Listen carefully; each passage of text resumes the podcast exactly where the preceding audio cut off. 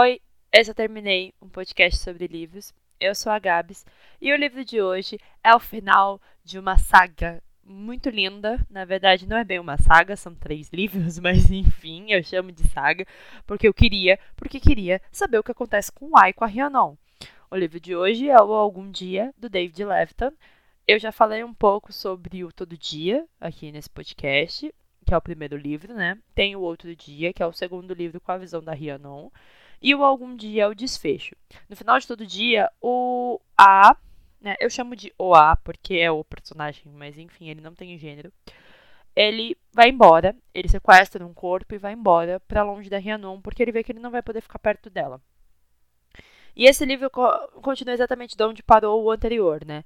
A Rhiannon está com Alexander, que é o namorado dela, que foi o último corpo que o A habitou junto dela. E ela começou a namorar com esse menino, mas ao mesmo tempo ela fica se perguntando sobre como o A está. E ela encontra o Nathan, que foi um dos meninos do que o A entrou no corpo e que esse menino teve uma noção do que aconteceu. E o Nathan fica perguntando para ela o que aconteceu, se o A tá bem, se o A tá vivo, se o A tá em algum lugar, se ela tem noção, né, do que aconteceu, porque ele tem medo ainda do reverendo Poole.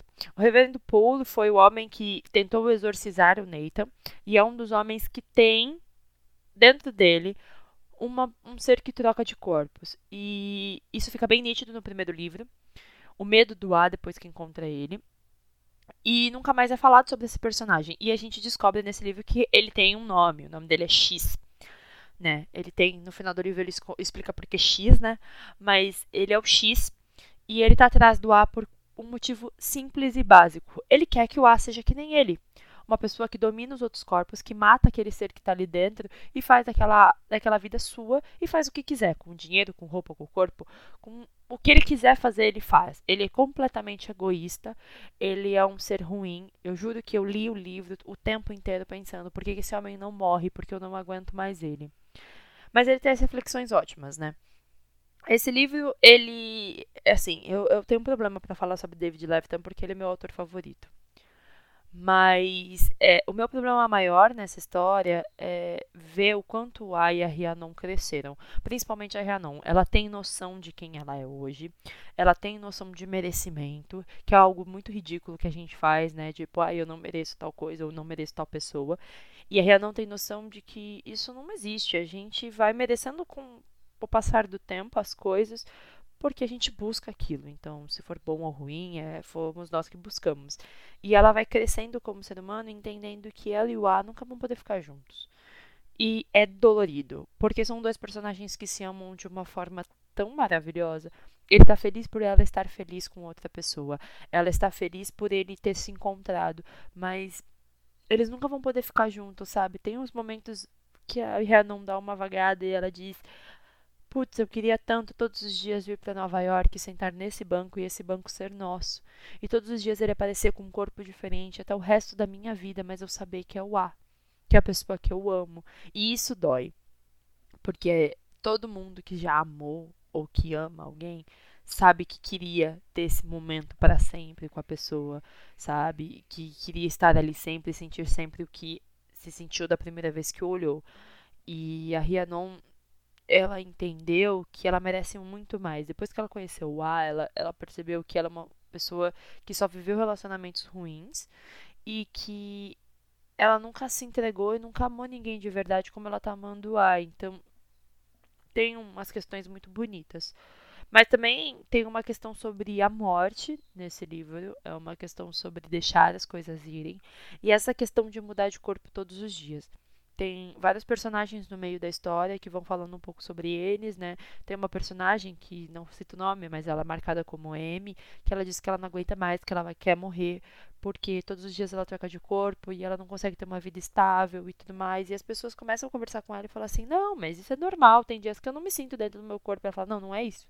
Vocês não estão me entendendo".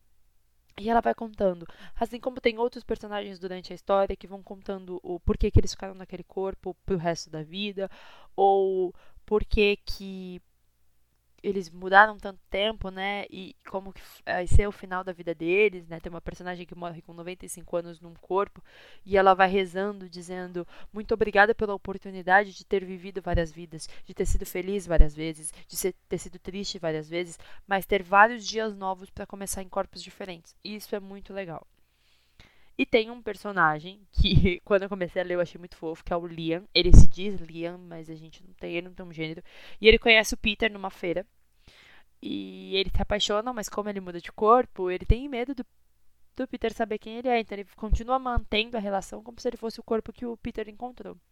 E no final do livro tem uma reviravolta maravilhosa, lindíssima, e você fica tipo, meu Deus do céu.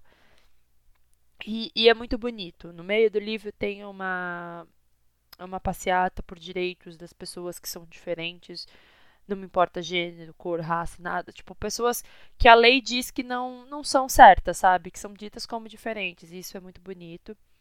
Mas esse esse livro é sobre mais o que torna o humano humano, né? Todas as vezes que o X aparece, ele me o X, né? É o X. Ele aparece, o o personagem dele me deixa muito chateada. Porque ao mesmo tempo que eu não gosto do que ele diz, ele é muito machista, ele é muito homofóbico, ele é muito bruto com as outras pessoas. Ele acha que se o corpo não tiver utilidade para ele, ele troca, ele mata. É, ele usa das pessoas, ele usa das mulheres, ele usa do psicológico de todo mundo. Então ele é um ser muito ruim, mas ao mesmo tempo que ele é um ser muito ruim, ele traz muitas reflexões, né? Porque se você parar e pensar, quantas X a gente vê por dia? Quantas pessoas agem como ele, acham que são melhores que as outras, acham que têm uma vida melhor porque são homens, porque são brancos, porque tem esse momento de reflexão dele que é o que me dói, mas ao mesmo tempo que é foda, ele fala: Eu sou branco, rico, bonito. Se a polícia me parar, não vai dar nada. Se eu fosse mulher, então, eles não iam nem me parar. Então, quando ele fala isso, me dói me faz ver que é um personagem que eu não gosto, é um personagem que machuca, mas é um personagem que existe. Trocando de corpo ou não, é um personagem que existe. E tem uns momentos dele que são muito pesados. O porquê ele tá num corpo, como ele faz para ficar nesse corpo. Ele pega um corpo que a alma já desistiu, sabe? A alma não quer mais e aí ele começa a usar esse corpo pro que ele quiser, porque a pessoa não vai ter força para tirar ele dali. E dói ver isso, porque às vezes a gente é, é o nosso próprio X, né? Uh, a gente para de querer viver, a gente para de gostar do que está acontecendo na nossa vida e a gente desiste e aí aciona uma outra pessoa ruim. E a gente trata todo mundo mal, a gente destrói tudo, a gente faz com que as coisas sejam ridículas e tal com outras pessoas, a gente machuca pessoas que a gente não queria machucar, mas a gente acaba fazendo isso e não tem ninguém tomando conta do nosso corpo, né? Na verdade, não existe um X. É a gente mesmo que está fazendo isso. E depois de terminar de ler esses três livros, eu comecei a pensar por que, que eu não, não poderia ser o A, sabe? Todos os dias viver em corpos diferentes, sabe? Não querendo mudar de corpo, mas ser uma outra pessoa todos os dias, ser melhor ou tentar amar sempre mais as outras pessoas e olhar para todo mundo de uma forma diferente, entender que cada um tem um, um drama, cada um tem uma vida, cada um tem um problema, cada um tem um, um porquê, um medo, que faz com que as pessoas sejam quem elas são. E o mais bonito no livro mesmo é ver a Rhiannon crescer, é ver a Rhiannon saber que ela merecia muito mais do que o Justin no primeiro livro, que era um namorado abusivo, que era um namorado ruim, e ao mesmo tempo ela não saber lidar com o amor das outras pessoas.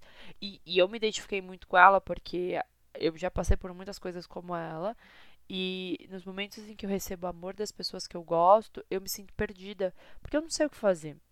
E a Ria não tem esses momentos, e quando ela conversa com a ele diz que ela merece o um mundo e que ela precisa ficar bem, porque ele não vai poder estar com ela pro resto da vida, né? Ele nunca vai poder estar com ela. E, e é complicado porque ela queria, né?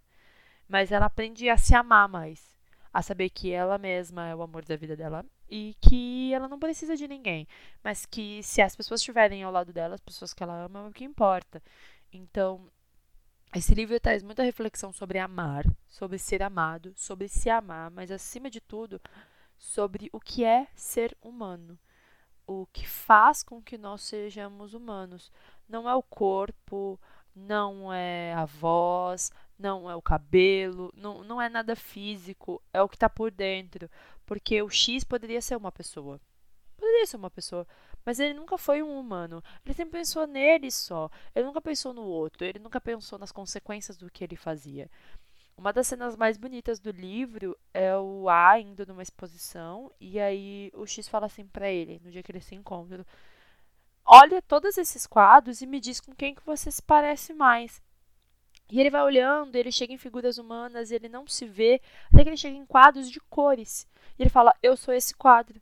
São cores mudando do laranja para cinza.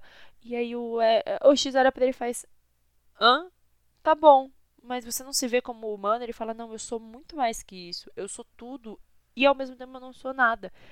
E é isso que acontece. Ele, ele não tem preconceitos. Eu acho que o A é um ser humano fantástico que nunca existiria, né? Porque ele não tem preconceito nenhum. Cada dia ele tá num corpo diferente. Ele ama uma menina que também não tem mais esse problema. Porque tem dias que ele aparece como mulher, tem dias que ele aparece como homem, tem dias que ele aparece no corpo de alguém que é trans, no corpo de alguém que é homossexual. E ele não tá nem Aí ele simplesmente ama a Rhiannon e ela também ama ele. Então ela não tá nem aí de beijar meninas, meninos, beijar gente alta, baixa, de outra nacionalidade. Ela não tá nem aí. E isso é muito bonito. Quando eu terminei de ler o Todo Dia, eu chorei muito, né? Ele foi um livro que me fez ver o mundo de forma diferente. E quando eu terminei de ler algum dia, eu entendi que a gente não precisa ver o mundo de forma diferente, a gente precisa ser diferente para o mundo ser diferente também. Então, só ver o mundo de forma diferente não vai transformá-lo. E isso que é legal. Eu acho que o David Levitan ele consegue fazer uns, os livros dele refletirem nas pessoas que leem e ao mesmo tempo fazerem com que as pessoas passem isso adiante. Quando eu estava lendo algum dia, todo lugar que eu entrava, que alguém perguntava assim, ah, o que, que você está lendo? Eu falava que eu estava lendo algum dia, a pessoa falava assim, ah, eu não li esse, mas eu li todo dia, e eu amo, e eu falava, e eu tenho que passar para as pessoas esse livro, porque as pessoas têm que saber o quão importante esse livro é. E todo mundo fala, toda vez que eu leio, ou que eu, as pessoas com quem eu converso, elas falam assim, ah, eu li esse livro, eu falo para todo mundo ler. Então, assim, é a minha indicação para todo mundo todo mundo que está lendo alguma coisa de romance, ou todo mundo que quer entender esse universo da cabeça do David, é, é importante isso. Porque ele quebra a barreira, sabe? A gente esquece gênero, a gente esquece corpo, a gente esquece padrão, a gente vive as pessoas e a gente ama o que a gente vê, sabe? Porque eu comecei a gostar das pessoas, eu comecei a ver as pessoas exatamente como a Rihanna não faz com A. Ela olha nos olhos dele e sabe que é ele que está naquele corpo, não importa qual seja o corpo. Então ela ama o que está por dentro. E eu acho que é isso que faz a gente humano. A gente tem esses problemas sociais que são impostos, que na cabeça de algum louco achar que negro não tem que ser tratado de uma forma, que gay tem que ser tratado de uma forma, sabe? Mas a gente sabe que quando a gente olha para uma pessoa e a gente sente alguma coisa por essa pessoa, sendo é, afetivo ou não, né, sabe, tipo, relacionado a ter algo além de amizade com essa pessoa ou não, a gente